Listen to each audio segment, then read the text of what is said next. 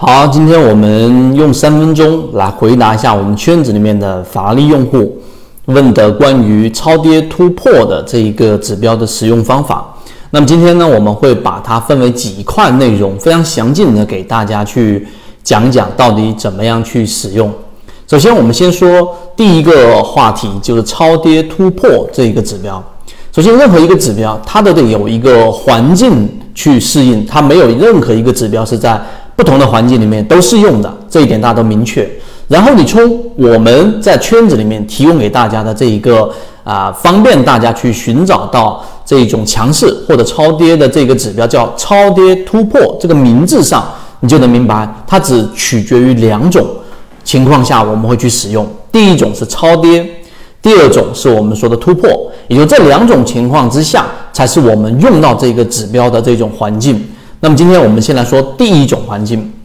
第二个话题呢，我先把这个指标的使用方法先简单的告诉给大家。它一共把一只个股的整个上涨、下跌、盘整分为四个不同的轨道，第一个就是我们说的下趋势。第二个是次下趋势，第三个是上趋次上趋势，第四个就是上趋势。四个不同的这一个线，把一只个股划分为不同的轨道。那在我们说的中间这个轨道里面的灰色震荡区域，就代表是一只个股正常的上涨或者盘整的区域。那什么情况之下才会达到我们说的超跌区域呢？就当个股。跌破了我们说的次下趋势的这个轨道，它进入到绿色区域，那么这种情况就是我们说的绿色的超跌了。这种叫做浅超跌，也就是说它并没有打出了恐慌盘，但是也打到了一种非理性的区域。那对于超跌模式里面呢，呃，我给大家着重去讲的就是第三种情况，就是你要看大盘，大盘在什么情况之下超跌的成功率更高呢？我们之前给大家讲过一个叫做无风险套利模型。就当市场的平均股价跌到熊线以下百分之七，或者是你用另外一个统计数据，我们在圈子里面也会详尽给大家去讲，当个股出现大面积的超跌，或者你用当出现蓝色或者说绿色超跌的个股占比数量，相比前面一个阶段大幅的提高到了可能百分之四十或者百分之三十左右的这种位置，那么这种情况之下就属于群体超跌。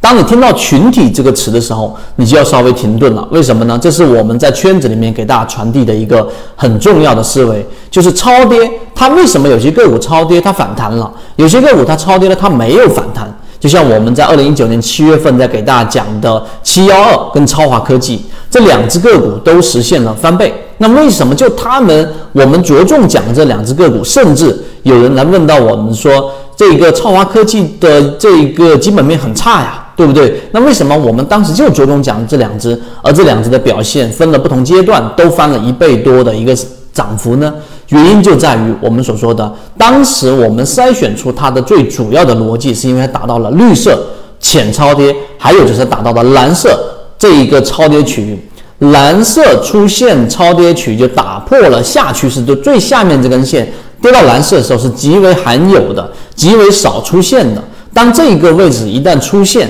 那么就意味着它出现了恐慌盘。所谓的恐慌盘，就是无限的个股、无限的持股者在里面进行了抛售，而且是非理性的抛售。你可以把它理解为像我们说的踩踏事件，个股打到非理性区域，它必然就会有一个物理反弹，就是我们所说的修复。那它必须符合刚才我们所说的这个环境，无论是绿色还是我们说的蓝色超跌，它。都必须要符合一个刚才我们说的群体超跌的环境，也就超跌的个股占比达到一定数量，它们就会形成一个共振，形成一个反弹。那么今天我们就把这一个呃超跌反弹的这个超跌突破指标，把超跌这个区域的这一个怎么样去用，以及环境告诉了给大家。那么明天下一个视频我们会给大家去讲一讲。到底怎么样去找到我们说的突破的强势的，以及是适用环境是怎么样的一个啊详尽的讲解？希望今天我们的三分钟对你来说有所帮助。那你想要看到完整版视频，以及我们后后面会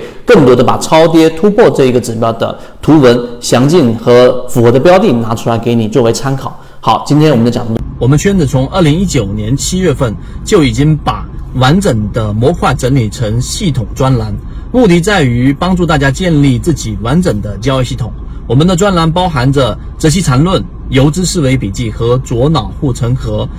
帮助大家破解买卖点、选股和操作的这一些难题。如果你也想从基本面、技术面和资金面这多方位的建立自己的完整交易系统，可以直接添加上我的微信号 ykk 二五六，进入到我们的实战圈子，会有详细的完整的图文和实战营来辅助大家进化学习，与你一起终身进化。